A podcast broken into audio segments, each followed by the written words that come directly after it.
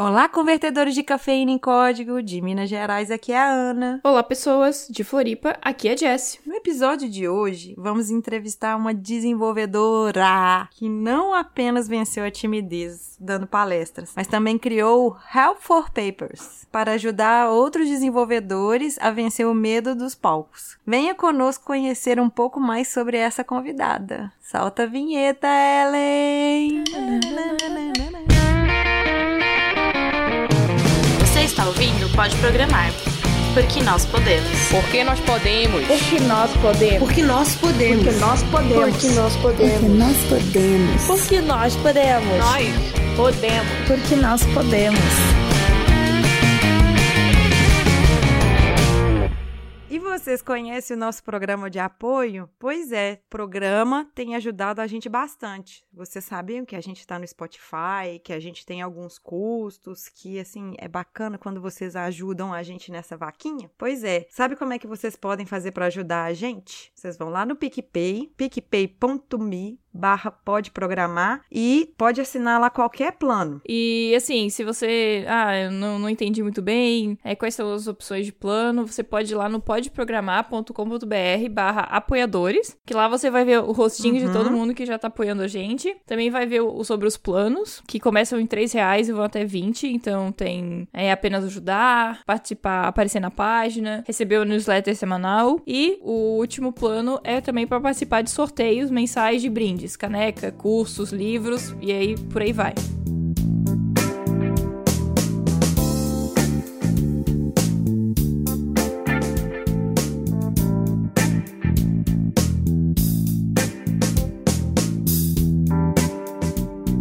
Então, vamos apresentar, né, nossa convidada de hoje. Nossa convidada, que não é a nossa assinante ainda. Não, ainda. Olha a gente já botando pressão. Então, a nossa convidada, que é a Fernanda Bernardo.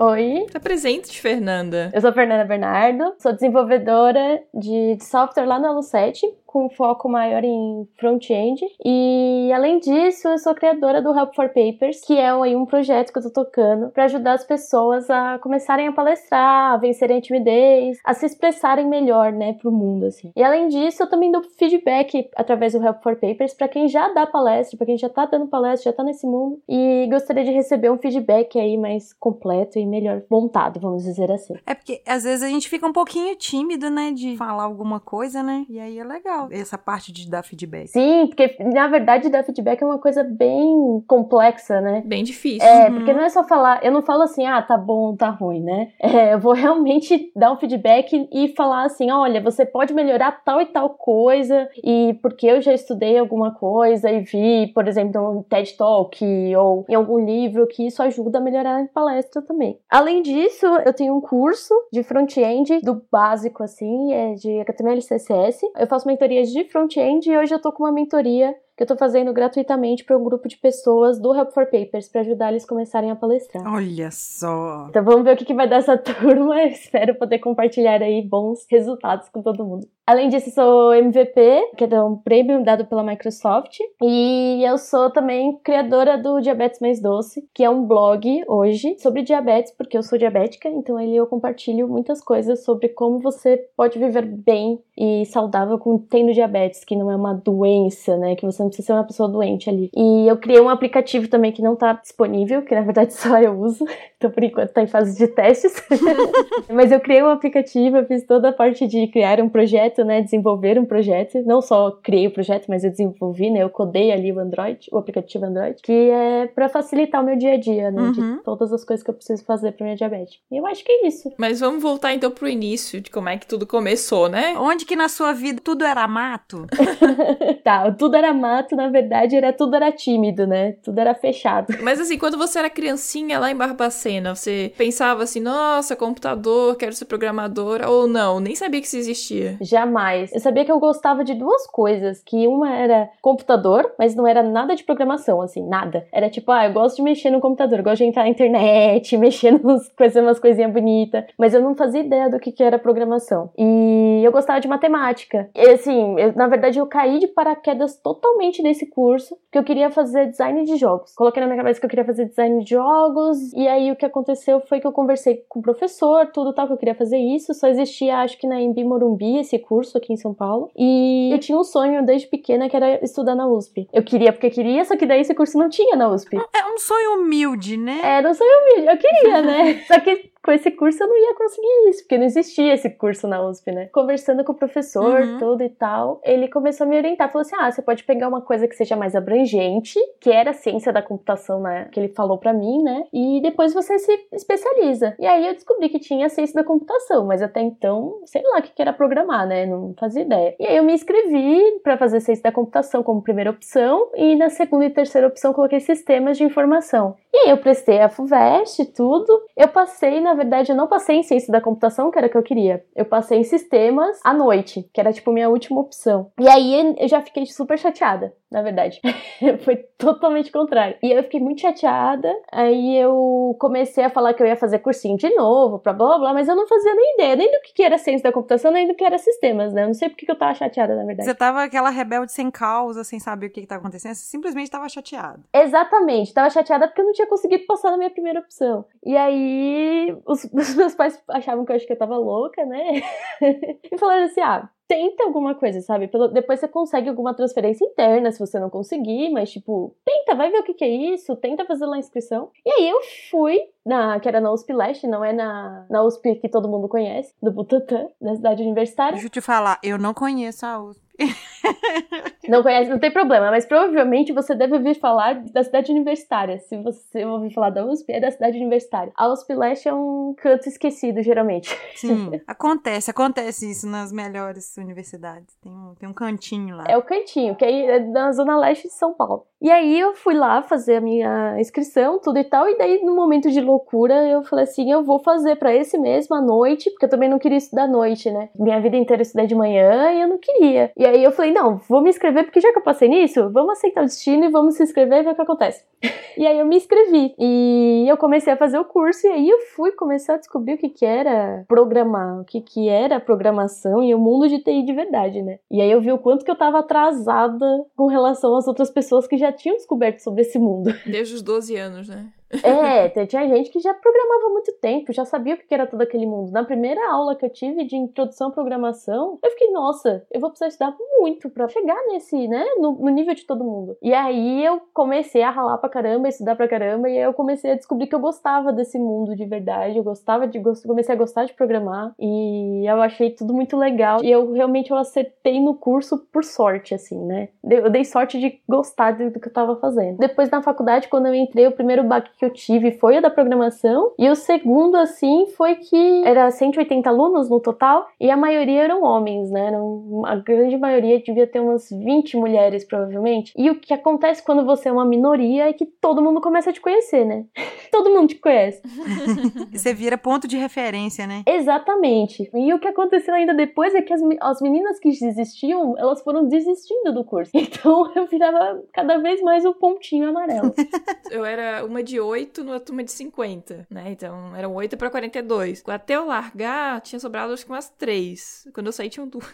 Era tipo isso mesmo. E aí, eu sou que eu sempre fui uma pessoa muito tímida, assim. Eu não conseguia conversar com mais duas pessoas ali no grupo. Eu não conseguia conversar num grupo pequeno de pessoas. E aí eu vi que ou eu tinha que começar a me virar, né? Começar a falar com as pessoas, ou eu ia viver numa bolha ali dentro e não ia fazer parte de nada, né? Então aí eu comecei a enfrentar um pouco essa timidez. Então eu comecei a falar assim, eu vou ter que falar com as pessoas de alguma forma. E eu comecei a participar de tudo quanto era coisa da faculdade. Eu ficava praticamente o dia inteiro na faculdade. Eu participava de mentoria, de grupo de estudo. Eu ficava lá o tempo inteiro e eu fui conhecendo muita gente nesses lugares. Porque como eu fazia parte de tudo, eu comecei a conhecer aluno da manhã, da noite, de tudo quanto é período. E as pessoas começaram a me conhecer também. Então ali eu comecei a vencer um pouco essa minha é, timidez. E aí, na verdade, esse foi, até aí foi o período do o, o mato fechado, que nem vocês falaram. que é o período da timidez total, de não saber o que, que eu ia fazer, de não saber para onde ir, de não saber onde eu estava me metendo de fato, porque eu não fazia ideia de que mundo era aquele. E a faculdade foi que começou a abrir um pouco as portas para mim, começou a fazer com que eu é, vencesse minha timidez e começasse a conhecer o mundo de TI em si, né? Assim, Fernanda, antes da gente avançar um pouquinho no tempo, a gente vê isso que você, que a Jess falou e tudo mais, que algumas meninas, elas entram na, na faculdade, tanto de sistemas, de ciências, na, nas faculdades de tecnologia, talvez pensando numa coisa e elas acabam achando que é outra. Nesse momento aí, você tem alguma dica, alguma coisa que elas podem estar tá percebendo, talvez assim, um pouquinho já no início, se aquele curso ali, o que, que é que elas podem explorar mais naquele curso para elas aproveitarem mais e, e continuar. Porque às vezes, muitas, a gente recebe muitos feedbacks de moças falando que assim, ah, eu tô aprendendo a programar agora, eu comecei na área, mas eu desisti por causa, por exemplo, de algum professor X que falou uma coisa numa conotação machista. Ah, eu desisti porque tinha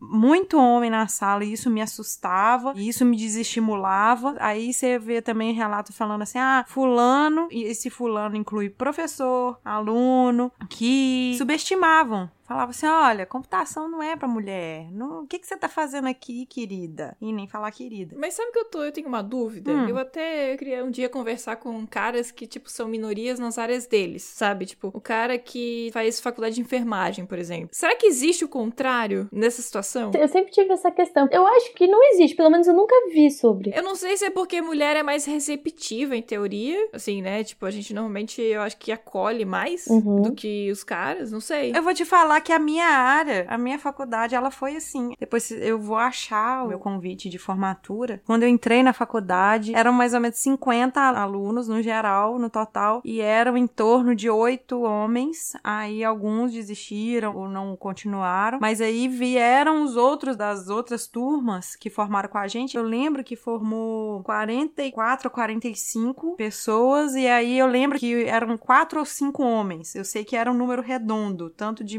mulher quanto de homem. E assim, nas fotos, tem muitas fotos que eles estão no meio da gente, porque eles eram minorias. Só que aí na faculdade de fisioterapia era assim, na faculdade de enfermagem, até que eu vi mais, mais homens até do que na de fisioterapia. A área da saúde, ela concentrava no, no campus que eu estudava, exceto o de biologia, mas biologia tinha mais também. Mas assim, nunca que eu vi homem se sentir intimidado, eu nunca vi homem desistindo porque alguém falou que aquilo, aquilo não era para homem, ou que aquilo era coisa, o tal do, ah, isso aqui é coisa de viado, que não sei o que e tal. Assim, nunca vi. Só que tem uma das matérias lá da fisioterapia que você tem que ter um contato direto com a pessoa que você ensina a fazer massagem, que era chamado de recursos terapêuticos manuais. E aí não fazia homem com homem, não podia fazer homem com homem, né? Eles sempre caçavam uma dupla feminina e as mulheres às vezes não queriam fazer com eles. Às vezes rolava essa treta aí. É que eu acho que vem bastante coisa cultural, né? Totalmente. Que, tipo, ah, a mulher ela acaba catando mais a isso, né? De certa forma. Pela cultura. O homem, ele já não. Ele já, sabe, não, não se importa com o que os outros falam e vai. Eu acho que isso vem muito culturalmente, não que tenha que ser assim, né? E vindo da pergunta, eu mesma, é, eu tinha. Muita gente duvida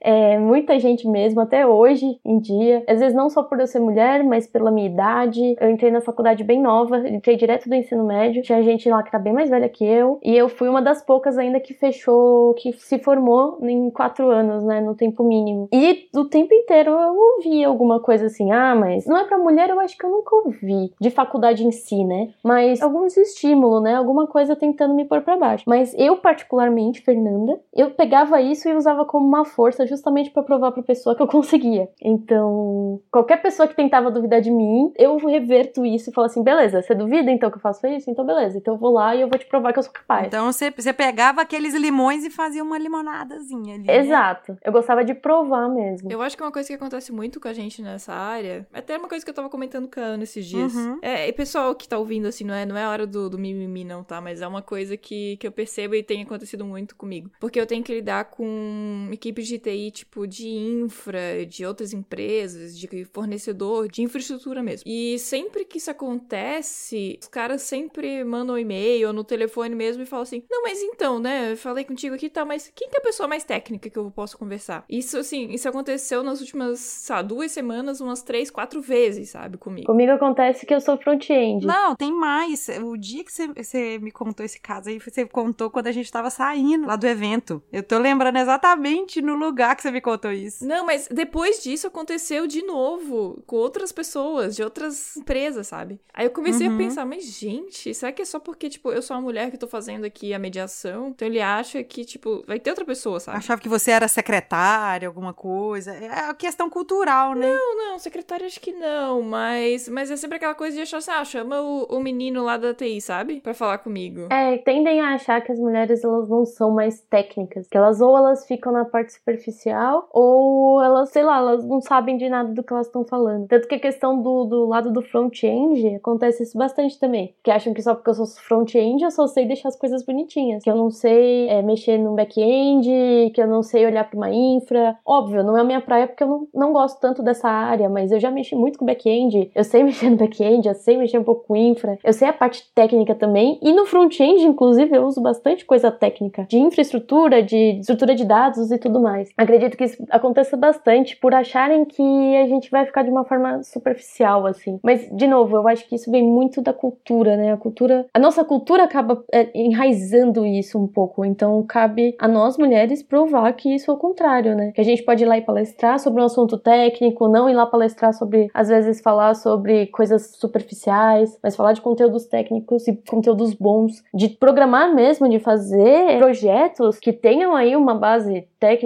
pesada e eu acho que quanto mais a gente se mostrar, ou quanto mais a gente mostrar para as pessoas que a gente faz, as mulheres fazem, são capazes de fazer essas coisas, eu acho que cada vez mais a gente vai conseguindo quebrando essa barreira, vamos dizer assim. É, porque, porque isso é um processo muito lento, né? A gente vai todo dia lá e dá cara tapa. Sim. Assim, todos esses caras que falaram isso pra mim, nenhum deles estava falando, tipo, mal intencionado, sabe? É como você falou, é questão cultural. Ele é tão acostumado a ver que 95% das pessoas com quem ele vai conversar são outros caras, que quando ele vier falar com a menina, ele sempre vai achar que essa menina é a secretária, é só tá fazendo meio de campo, mas no final das contas não vai ser essa pessoa que vai botar a mão na massa. Então, quando você vai lá e fala assim, não, eu sou a pessoa técnica que vai falar com você, o cara fala, tá, ok, sabe? Também não, não fui em nenhum momento desrespeitada nem nada do tipo. É só porque é sempre chato, sabe? Porque você tá ali todo, todo dia na frente da equipe, sendo uma referência, e daí quando você tem que falar com outra pessoa de fora, você chama pessoa mais técnica,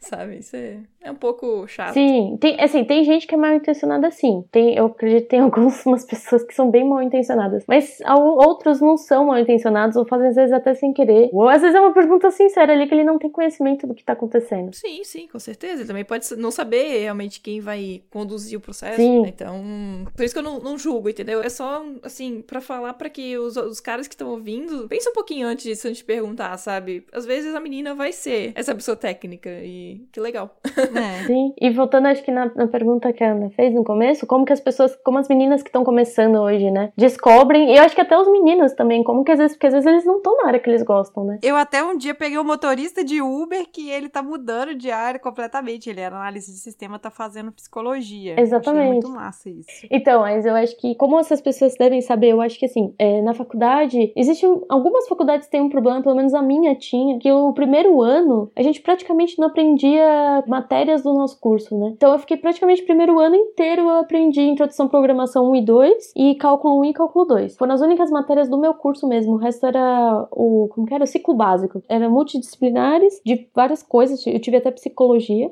só que não tinha nada a ver com a minha área em si, né? Então você fica às vezes um ano, dois anos pra descobrir se você realmente gosta daquela coisa. Uhum. Então, eu acho que assim, pra quem tá começando e não tem tantas essas matérias, eu acho que é ir atrás mesmo, ou de coisas extracurriculares na faculdade. Então, faculdades geralmente têm grupo de estudos, tem mentorias, tem empresa júnior, diretório acadêmico, né? Tem várias coisas que te dão abertura pra você conseguir, vamos dizer que assim, testar um pouco mais na vida real do que seria a faculdade e que te dá aquela visão um pouco melhor de se você tá no caminho certo ou não. Então, acho que aproveitar primeiro o que você tem na faculdade, eu acho que é um grande ponto, que poucas pessoas aproveitam realmente o que tem ali dentro da faculdade. É, tem a- as próprias iniciações científicas, tem um de coisa que você pode aproveitar na sua área. E depois, saindo um pouco ali da faculdade, tem as comunidades de desenvolvedores, então tem os eventos, tem meetup, tem as próprias comunidades em si, que ajudam as pessoas a entrarem para o mundo da programação. Então tem várias coisas aí que a comunidade oferece de forma gratuita que as pessoas podem começar também a ver como é que é na vida real, como que é um trabalho, como que é isso, e começa a sentir um pouco se é isso que você gosta ou não. E para as mulheres em específico, eu acho que é para vocês não desistirem, sabe? Se a primeira pessoa vir lá e te jogar um balde, balde de água fria, transforma isso em balde de água quente, sabe? Transforma isso em energia para você continuar, porque balde de água fria vai vir de todos os lugares. E para os homens também vem, só que talvez venha um pouco menos do que para as mulheres. A questão é se você vai tomar o banho ou se você vai transformar isso em uma coisa produtiva. Eu acho que é isso, é não, não deixar bambeada primeiro balde, sabe?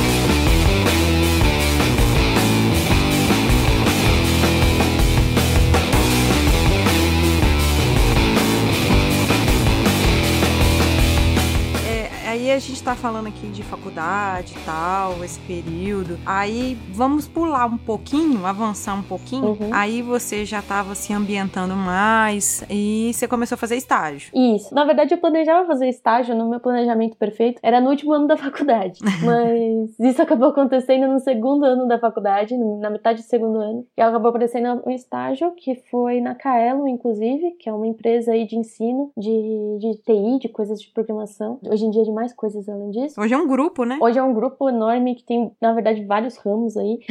e aí eu comecei a estagiar lá e para mim foi uma grande abertura, que eu comecei a ter acesso a, a, muito conteúdo, né? Saiu ali da faculdade e eu comecei a pôr na prática, fazer, eu fiz os cursos lá de dentro, eu tinha acesso ao Alura, então eu comecei a, a meu, gerar muito conhecimento, assim, muito conhecimento. Então ali minha curva, assim, de aprendizado subiu enormemente e eu comecei lá a ter contato com as comunidades, né? Com a parte externa. E aí eu comecei a entender o que, que eram os eventos. Então eu comecei a participar de eventos, ir em eventos. E aí foi lá que começou também a minha primeira oportunidade de palestrar. Porque lá eles eram, eles são, né, ainda hoje bastante fortes nisso. Eles não só estão presentes nos eventos, mas eles palestram também. Então tem toda a parte de curso também, então tem os instrutores. Então eles têm bastante essa coisa de ensinar, né? Bem forte lá. E aí foi lá que eu recebi minha primeira oportunidade de palestrar. Uhum. E como é que foi? Foi essa coisa de palestrar a primeira vez? Aquela timidez? Como é que você conseguiu falar o primeiro A assim em público? É, então, é, na verdade,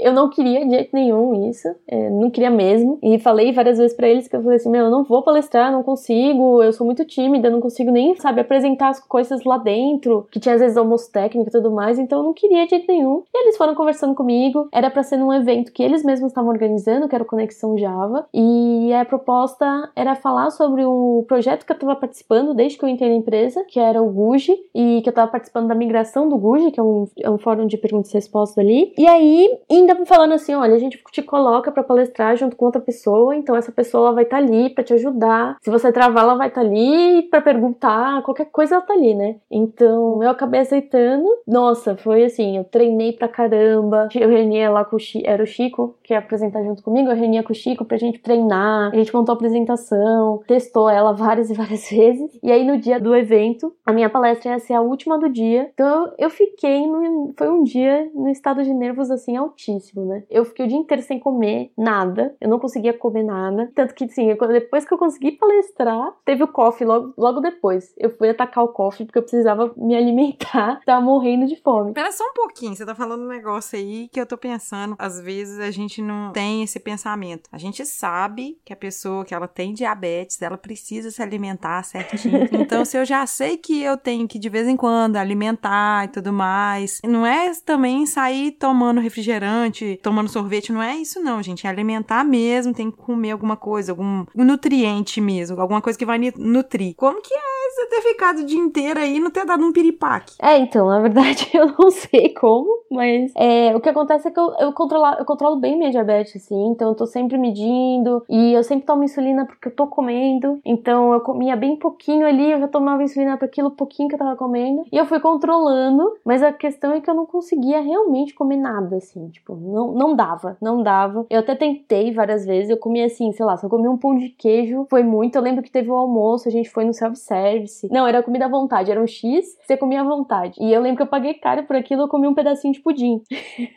Foi o único que eu consegui comer. Mas tem, realmente tem esse negócio. Eu controlava só, controlava pra ver se não ia ter o piripaque, né? Nossa, mãe. Deixa eu aproveitar e fazer uma, uma pergunta, já que você vai em vários eventos e aproveitando essa parte aí de diabetes, às vezes os eventos não preocupam com as pessoas com algumas situações, tipo se a pessoa é diabética, Sim. se ela tem alguma intolerância ou se mesmo ela é vegana. Você percebe assim que, que tem uma preocupação ou não? Como é que é? Olha, a diabetes em si, nunca ninguém me perguntou quanto a isso em si. Às vezes eles perguntam sobre restrição alimentar, mas geralmente eu vejo assim, hoje em dia parece que eles estão aumentando essa preocupação, estão colocando às vezes algum lanche que algum coffee que é, é vegetariano, às vezes esquecem os veganos, às vezes colocam vegano. Então hoje eu percebo que tá aumentando assim um pouco essa preocupação. Quanto a diabetes, é difícil ter um refrigerante diet, um suco diet, é bem difícil ter essas coisas. É que assim, como eu, por exemplo, eu não tenho restrição nenhuma, porque apesar de ter diabetes, eu posso comer assim a doce, eu posso comer de tudo, porque eu faço um controle, né, que é pra tomar insulina de acordo com o carboidrato que eu como. Uhum. É, a sua diabetes, ela é controlada, né? Tem gente que ainda tá na luta pra ela ser controlada. A gente só, só salientando isso aqui, porque não é todo mundo que tem o controle, né? É, exatamente. E na verdade o que eu faço hoje é uma- um tipo de terapia nutricional que é feita pra. Independente se você é controlado ou não, você pode fazer essa terapia nutricional. Só que assim, com acompanhamento médico, não é uma coisa que veio da minha cabeça. Essa terapia nutricional, ela faz a contagem de. O nome dela é contagem de carboidratos. Mesmo você tendo um mau controle, você pode recorrer a essa terapia pra tentar manter. Na verdade, ela te ajuda a manter o seu controle de uma forma melhor. Só que assim, porque o que acontece? Você ganha, você ganha essa possibilidade de comer de tudo, mas você precisa ser mais responsável com aquilo que você tá comendo. Porque você vai fazer um monte de conta, você vai contar tudo que você vai comer. Então, tipo, ah, você tem que ficar vendo tabelinha nutricional de tudo, contar carboidrato de tudo, tomar insulina toda hora. Eu me pico de umas oito vezes por dia. Qualquer pessoa pode ir atrás disso, sim. Qualquer diabético pode ir atrás dessa terapia, só que tem que ser com acompanhamento médico. Mas é, desse empurrãozinho que você teve na lá com. O Chico. Isso. Aí você sentiu, quando você deu a palestra, você sentiu que era isso que você queria? Ou que você queria muito mais? Você queria ver outras pessoas também palestrando? Como é que foi esse clique pra você começar a pensar em compartilhar seus conhecimentos? É, na verdade, assim, desde pequena, desde que eu tava no colégio, eu sempre gostei de ajudar as pessoas. Eu ajudava, ensinava, sempre tentava ensinar de uma forma mais simplificada, vamos dizer assim. Então, sempre gostei disso. E aí, quando eu dei a palestra, eu percebi que eu podia atingir muito mais pessoas de uma vez só e passar aquele conhecimento que eu tive. Eu falei assim, poxa, eu posso melhorar isso em mim e além disso eu posso melhorar minha comunicação, porque eu sou muito tímida, então eu não consigo me comunicar com as pessoas. Então eu posso melhorar minha comunicação e eu posso ajudar um monte de gente de uma vez só. Então, o clique na verdade foi esse. Eu nem tinha pensado ainda em, em ajudar outras pessoas a palestrarem também. Eu nem tinha passado pela minha cabeça nessa época isso. Entendi. E assim, nessa época, você leu algum livro? Você tem alguma indicação de alguma coisa assim que você poderia já dar aqui pra gente, pra, pras pessoas? Nessa época, não. Nessa época eu não li nada. É, na verdade, eu fui só com o que eu tinha de conhecimento, que eu tinha ali no, do, na Kaelo mesmo, né? Como eu tinha muito contato com o instrutor e tudo mais, eu fui pegando muito a forma de ensinar deles. Hoje, o livro que eu já li, assim, que eu achei muito bom, foi o livro do TED Talk. O TED Talk tem um livro que eles explicam como que é o processo deles para preparar um palestrante. Eles explicam, assim, tudo. Toda a parte de oratória, como que às vezes você pode mudar um pouco a sua fala para você passar a sua mensagem melhor. Então é um, um livro assim que eu super indico, que eu achei super legal assim. Você tá falando aí de um, um livro que você tá falando do TED Talk. Esse aí, inclusive, eu, eu ia pegar ele na biblioteca, mas eu acabei pegando um outro e agora eu vou pegar esse que você tá falando, já que você indicou. Mas eu tô lendo um do Roberto Chiniachik que chama Os Segredos das Apresentações Poderosas. Depois eu também vou deixar o link aqui, que ele também dá alguns truques, algumas coisas. Então, assim, eu acho que, que essa conversa aqui desse episódio, ela, ela não vai servir para vocês que estão nos ouvindo, não vai servir só para vocês palestrarem, é para vocês se comunicarem melhor com todo mundo. Ninguém é uma ilha que não convive, que não conversa. Então a gente vai dar dicas aqui para você se comunicar melhor. Se você for dar uma palestra ou se você for fazer algumas apresentações em público, vai ser bom também o que a gente tá falando aqui. Com certeza, porque na verdade o que eu aprendi muito com as palestras foi exatamente isso, foi conseguir me comunicar melhor, foi conseguir conhecer pessoas pessoas, foi conseguir descobrir coisas novas, né? Porque quando você conhece pessoas, você descobre novos horizontes, novos mundos. E eu consegui melhorar minha comunicação dentro do meu trabalho, minha argumentação, passar minha mensagem melhor, passar minha ideia melhor. Então, assim, você não, não é só palestrar, né? Palestrar ali é um, uma pontinha. Você acaba descobrindo ali um mundo que é essa a comunicação em si, que é enorme e te traz muitos benefícios, porque você se comunicando melhor, você está mostrando ali quem você é para o mundo, né? E você fazendo isso, você só tem a ganhar. E você reforça muito conhecimento, né? Uma coisa que, que o Pode Programar, ele traz para mim, pelo menos, é o reforço de todo o conhecimento que eu venho adquirindo, estudando. É, além do que eu já estudo mesmo, da parte de programação, eu vou aprendendo coisa nova, eu vou estudando, por exemplo, eu, a Jessie e a Fernanda, a gente estava conversando aqui antes, a gente estava com uma ideia de pauta a gente foi conversando, falei assim: ah, não, vamos trocar para outra. Então eu já tinha estudado muita coisa do que ah, uma proposta inicial, que ela vai acontecer, porque eu, eu adorei demais é, isso aí. Eu não, eu não vou dar spoiler do que que é, mas a Fernanda vai voltar para falar. e assim, é muito legal isso. É o transmitir conhecimento que reforça muito mais o seu do que até de ensinar a pessoa, porque às vezes aquela, a pessoa não tá naquele momento que ela tá pegando bem a coisa, mas você tem que estar tá sabendo razoavelmente bem aquilo que você tá falando. Ah, com certeza. Eu acho que essa parte do conhecimento para mim sempre foi muito importante, porque eu, eu, eu costumo, não sei, acho que vocês provavelmente também devem escutar isso bastante, que é aquele negócio assim, ah, pra que, que eu tô aprendendo isso, né? eu acho que é o clássico, né? Tanto acontece bastante na faculdade, acontece em tudo que é canto, né? Pra que, que eu tô aprendendo isso? Eu, pelo menos, eu tenho um negócio para mim que conhecimento nunca é demais. E às vezes eu aprendo um negócio que para mim não tem serventia naquela época, mas eu vou descobrir que tem serventia daqui a uns anos, ou se não, eu transformo aquilo que eu, que eu aprendi, eu transformo em alguma coisa que eu tô usando hoje. Então, eu acho que o conhecimento nunca é demais, assim. Então, eu sempre reforço muito isso na parte de programação, na parte de comunicação, parte pessoal. É, nada demais, assim. Sempre aprendam e aprendam com a mente aberta que você pode, às vezes, transformar aquilo para uma super ideia, para um super eh, projeto seu que pode dar certo e você pode, sei lá, abrir uma empresa e viver daquilo. Sei lá, pode acontecer muitas coisas aí que a gente não sabe. É o que a gente sempre fala de participar de evento, né? Você vai para um evento com a cabeça e você sai de lá com um monte de ideias pequenininhas que você junta. E hoje eu tava lembrando de uma palestra que eu vi no TDC em abril, acho, e eu ainda tô tentando trazer isso pro meu dia a dia na empresa, sabe? Então, eventos, né, ou seja palestrando, ou seja assistindo, você sempre sai melhor do que entrou, né? Seja, nem que seja por conhecer outras pessoas e trocar uma ideia, e aquela ideia pode virar outra coisa. E... Você vai na ideia de ir para um evento de sempre sempre que, que vai aparecer, alguém vai te dar alguma sementinha. E aí você vai fazer daquilo ali que você quiser. Sim, eu acho que assim, eventos para mim eles sempre tiveram desde o começo da faculdade. Eu no começo da faculdade eu ia em eventos assim, tudo de tudo quanto é coisa. Eu já fui de Linux, de C, de empreendedorismo, de front-end, tudo quanto é coisa eu ia nos eventos. Eu não fazia ideia do que eles estavam falando, mas depois de várias vezes escutando aquilo várias vezes, aquilo foi fazendo sentido para mim, até que eu comecei a aproveitar aquilo de outra forma. E aí hoje eu vou para os eventos, eu vou para palestrar, que também é um grande ganho para mim, porque geralmente eu palestro sobre coisas que eu não sabia antes. Então eu uso as palestras para eu aprender alguma coisa nova. É, não que eu vou para palestra sem saber nada, mas é, obviamente isso não acontece. Mas eu, eu me preparo muito e eu começo a estudar muito para eu conseguir ensinar numa palestra. É, eu fiz isso na minha última e primeira.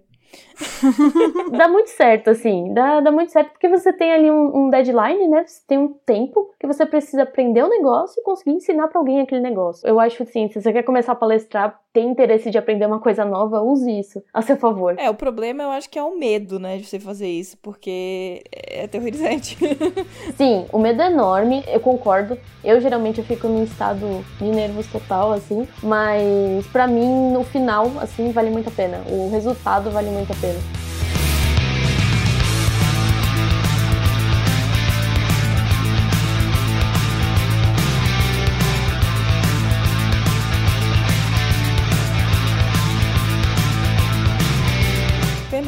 Falou aqui de várias coisas, mas tipo, a gente já comentou do Help for Papers. Você pode falar um pouquinho mais do que que você faz no Help for Papers, assim, qual que é o seu trabalho? E se alguém, se algum ouvinte quiser participar, seja te ajudando, eu não sei nem se tá aberto para ajuda também, né? Ou para ser ajudado, como é que faz? O Help for Papers, ele é um projeto para ajudar as pessoas a se comunicarem melhor, né? Hoje eu tô com alguns focos no Help for Papers. Um deles é a parte de feedback. Então, ajudar as pessoas, elas mandam as palestras delas e eu dou um feedback estruturado, bonitinho tal, falando o que, que ela pode melhorar e o que, que tá muito bom, o que, que ela tá fazendo muito bem. Então, eu tenho essa parte de feedback e tem a parte de ajudar as pessoas realmente a começarem a palestrar. Então, ah, putz, tenho uma ideia, mas não sei evoluir essa ideia, eu não tenho ideia nenhuma e não sei por onde eu começar. Eu ajudo a pessoa desde a parte de ter ideia até montar, construir a palestra, montar os slides, tudo tal. Eu vou acompanhando, fazendo esse processo. Esse processo acontece todo por e-mail, então pode ser pessoas de aí do Brasil inteiro, não tem problema. Esse é um dos focos. Os outros focos que eu tô agora é pelas redes sociais mesmo, né, em todas elas, Facebook, Twitter, Instagram, e tô no Telegram também. E eu tô agora com criando uns vídeos no YouTube sobre comunicação. Então tô gerando bastante conteúdo aí sobre comunicação, como vencer o medo, a timidez. Então acompanhem se vocês têm interesse. E quando é que sai o livro? O livro, não sei. Mas então, há spoilers, há spoilers aí. É, eu vou fazer então aqui um comprometimento público aqui. Não vou me lascar. Mas eu tô com. Hoje, assim, eu tô com uma, uma turma hoje de sete pessoas fazendo uma mentoria gratuita, pra, desde elas começarem assim do zero, assim, desde o porquê que eu tô palestrando até ter uma apresentação pronta. E isso vai acontecer tudo agora nesse mês de outubro. Já tá fechada a turma, a gente já começou tudo e tal. E a ideia é que isso vire um curso. Então eu quero fazer um curso sobre como se apresentar, como criar uma apresentação. Então não é só sobre TI, então é sobre comunicação assim em geral é, sobre palestras em geral, apresentações em público em geral. Então, esse é o meu comprometimento aqui. Vai virar um curso, ele será lançado provavelmente esse ano ainda. Fernanda, a gente já está deixando o canal aberto para você. Você pode avisar para a gente que a gente dá um jeito de, de alguma forma, divulgar isso aí, tá? Então, é, já que você está comprometendo aí, a gente está comprometendo com você também de ajudar. Apesar de que a comunidade hoje está tão interligada que se você fala num grupo, no Slack ou no Telegram, Telegram já espalha, já pulveriza para todo mundo. Mas aí a gente vai contribuir. Muito obrigada, é o comprometimento, mas é, é real mesmo, não é só. Eu quero pelo menos esse ano, conseguir lançar esse curso, que é uma das vertentes, né, que eu tô hoje com o Help for Papers, que é essa parte de estimular mais a comunicação das pessoas, fazê-las apresentarem, palestrarem, é, se mostrarem mesmo pro mundo. Se perguntou também sobre a contribuição, né? Hoje, assim, contribuição ativa, assim, de participar do projeto em si, eu não tô com vaga aberta, é, até porque eu tô estruturando ainda algumas coisas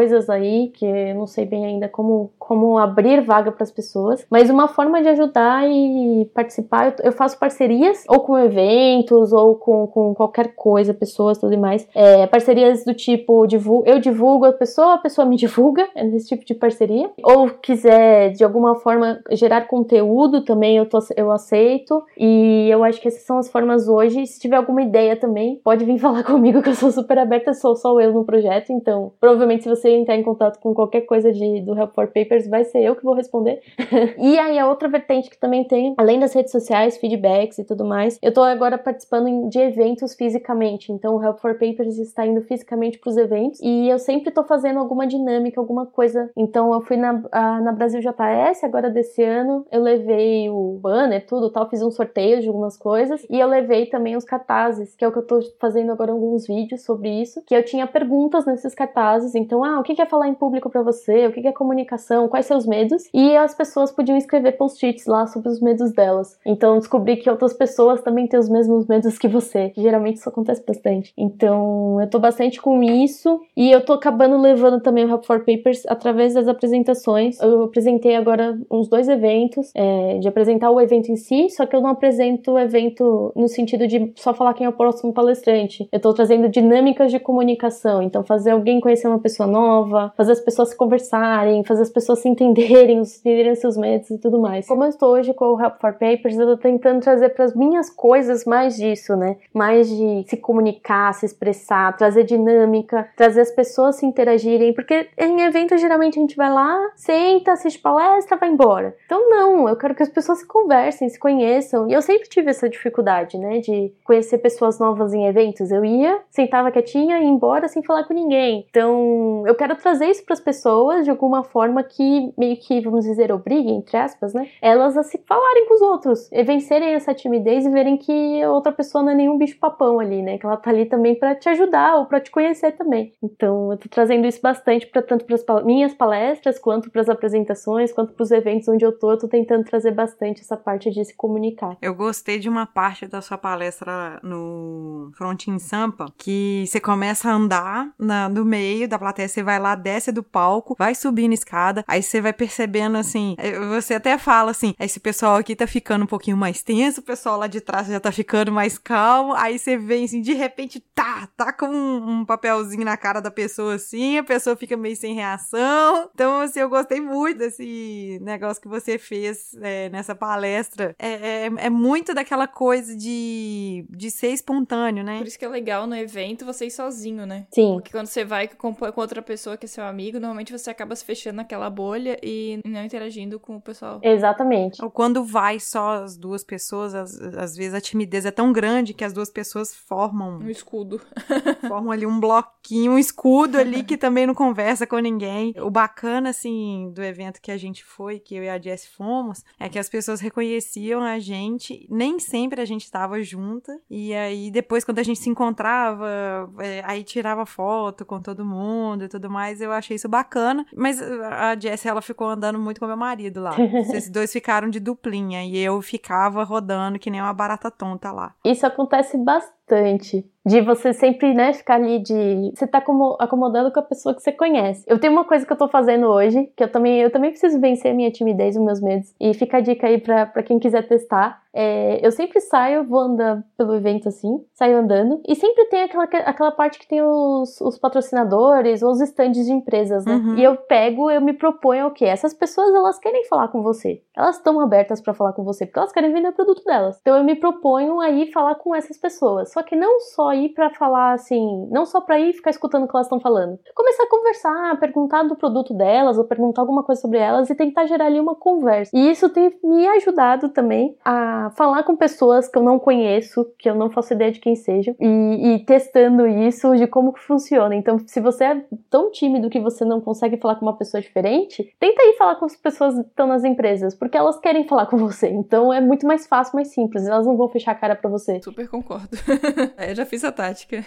Já deixar esse desafio, né? Para as pessoas tentarem vencer um pouquinho a timidez. Agora vamos dar as diquinhas de ouro aqui para as pessoas. Eu tô querendo palestrar. Na verdade, não. Primeiro eu quero ir no evento. Aí, só que eu, às vezes eu não quero ir num evento tão grande. O que, que você me fala, assim, do que, que eu poderia fazer? Pra ir num evento que não fosse tão grande, É, vamos, vamos supor que eu quero primeiro ir num evento, mas eu, eu ainda não, não sei, por exemplo, igual a gente citou vários eventos grandes aqui, mas às vezes eu, eu ainda sou muito tímido, eu quero já começar em evento, mas eu ainda não sei como é que eu faço pra vencer a timidez. Eu tô falando aquelas pessoas que são bem tímidas mesmo, que são muito retraídas, que, que nem conseguem. é, tem gente que até que fala que é antissocial. Tá. Para evento, se você, por exemplo, evento grande, geralmente é, o contato, vamos dizer, é menor, né? Porque tem tanta gente ali que é mais difícil você falar com as pessoas. No caso, você quer vencer a timidez, é, eu recomendo bastante ir pra Meetup. Meetup geralmente é menorzinho e não sei o que acontece no Meetup, mas que as pessoas acabam se conversando, sabe? É muito difícil alguém ficar totalmente de fora nesses Meetups que são menores, né? Porque tem Meetup que às vezes tem 100 pessoas, que pra mim já não é mais tão considerado Meetup assim, né? Já é um evento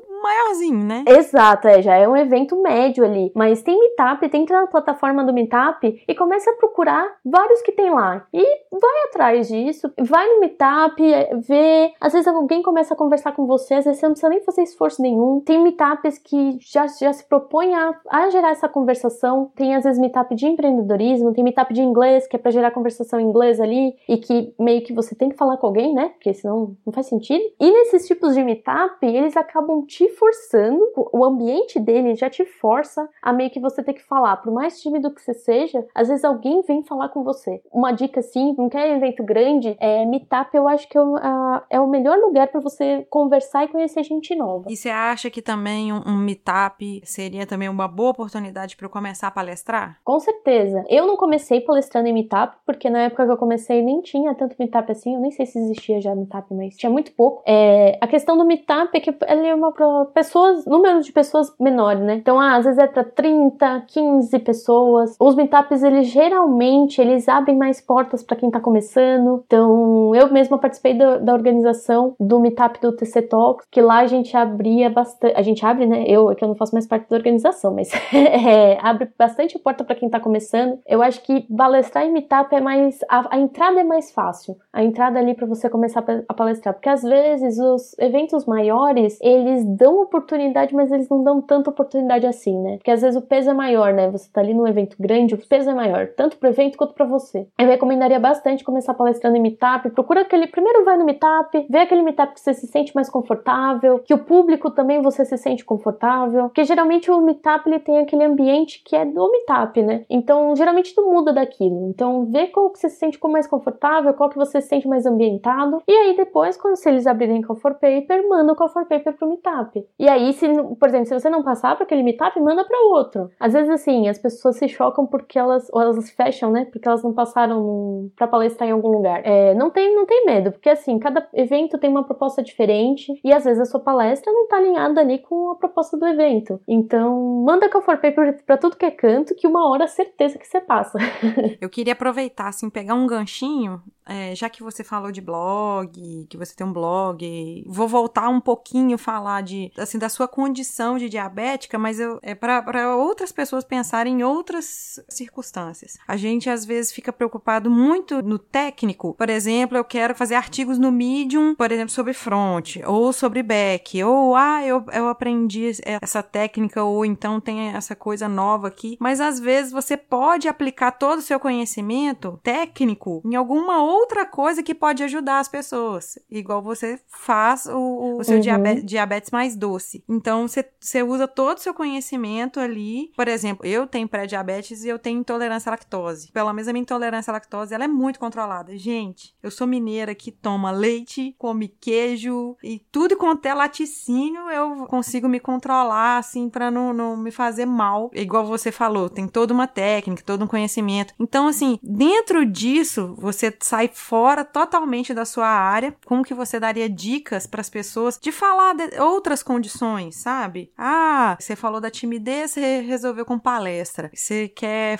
aprimorar a parte técnica, então você vai receber uma mentoria ou você também pode dar uma mentoria para melhorar a sua parte técnica. Mas quando você tem alguma condição totalmente aleatória fora disso e você quer ajudar as pessoas. Eu acho que assim, tudo as coisas elas acabam se conectando no final, né? Mesmo apesar de eu estar trabalhando com tecnologia, comunicação e diabetes, parece que são coisas totalmente aleatórias, mas não são tão aleatórias assim, elas se conectam de alguma forma. A, a parte principal é você mostrar e compartilhar aquilo que você sabe, porque com certeza você vai ajudar alguém. Então, eu comecei a criar o blog da diabetes e compartilhar as coisas que eu sabia, o que que eu, é, de uma forma que é a forma da Fernanda de falar e de entender as coisas. E o que eu recebi de feedback e cresceu aquele negócio de uma forma que eu não imaginava, assim. E aí isso que para mim era importante. E outra, eu fui aprendendo muita coisa no processo. Eu aprendi como a descobrir qual que é o meu público, quem é meu público, os melhores horários para postar, os melhores conteúdos, o que faz mais sucesso, o que faz menos, como lidar com eles, como que atrelar a tecnologia no meio disso tudo. Porque assim, a gente tá numa área que é tecnologia, que é uma área que se encaixa com qualquer outra coisa. Então a gente pode ensinar tecnologia usando às vezes alguma condição que a gente tenha. Então, por exemplo, eu tenho diabetes. Eu posso usar a tecnologia para fazer um aplicativo para melhorar minha vida como diabética. Eu acho que as coisas elas se conectam de alguma forma. E todo mundo tem algum conteúdo para compartilhar, tem algum conhecimento para compartilhar. Seja ele série, música, anime, esportes, taekwondo, é, sei lá. A gente falar de podcast, né? Exatamente, qualquer coisa. E, e essas coisas, essas qualquer coisas, elas podem te ajudar no seu trabalho atual, inclusive. Então, por exemplo, a comunicação, ela me ajudou no meu trabalho atual com um monte de coisa. A diabetes me ajuda também com algumas visões que eu não teria se eu não tivesse ela. Ajuda no planejamento, a ter as coisas ali montadas certinhas e tudo mais. Então, assim, tudo te ajuda. Então, por exemplo, montar um blog, eu acho que é uma experiência sensacional. Porque você tem a questão de postar sempre, é igual podcast, acho, né? Você tem que sempre estar tá ali, né? Você tem que ter uma recorrência, você tem que estar tá postando sempre, você tem que ir atrás de conteúdo. Se você for lidar com entrevista ou qualquer coisa, você tem que ir atrás das pessoas, você tem que saber o que o seu público gosta, você tem que montar uma marca, fazer parceria, pá, pá, pá, pá, pá. Isso te ajuda no seu trabalho atual de tecnologia. Então, é uma coisa assim, eu acho que o mais importante é o porquê que você tá fazendo isso, né? Então, acho que o mais importante é assim, acha alguma coisa que você gosta, que você tem paixão realmente, porque se você não tiver, se você não gostar, não tiver paixão, se você estiver fazendo só porque eu tô falando para fazer, por exemplo, ou alguém tá falando para fazer, você não vai conseguir fazer isso. Você vai largar, vai desistir, papapá, qualquer coisa vai acontecer e você não vai fazer. Então eu acho que assim, acha alguma coisa que você gosta, que você tem paixão, e investe nesse negócio e começa a conectar as coisas.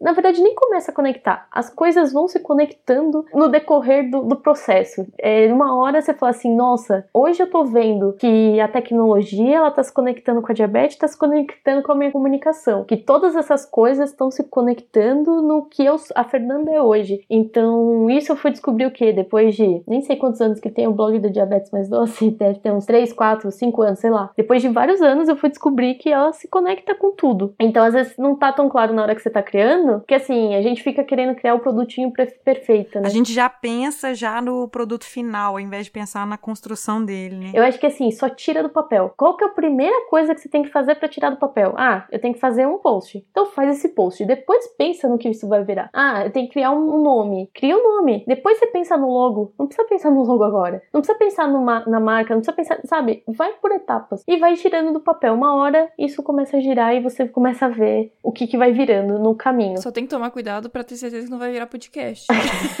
Porque daí depois fica sério o negócio, né? Porque assim, tudo que tu falou, os passo a passos, foram os passos que a gente passou pro podcast, sabe? Não tem muita diferença, não.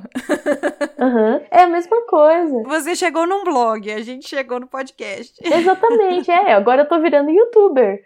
Ou seja, o segredo é começar. Começar e fazer o que gosta. E assim, não tem ninguém falando sobre botões rosas em CSS. Você cria um grupo pra falar de botão rosa em CSS, entendeu? E vai lá, vai ser o primeiro a fazer. Ou se também, se já tiver alguém que faça isso, faz do seu jeito. Porque vai ser a sua marca, o seu nome, o seu jeito que vai estar tá fazendo aquilo. Então vai ser provavelmente diferente. Porque muita gente fala assim: ah, mas já tem alguém que fez isso. Ah, já, mas vai lá e faz.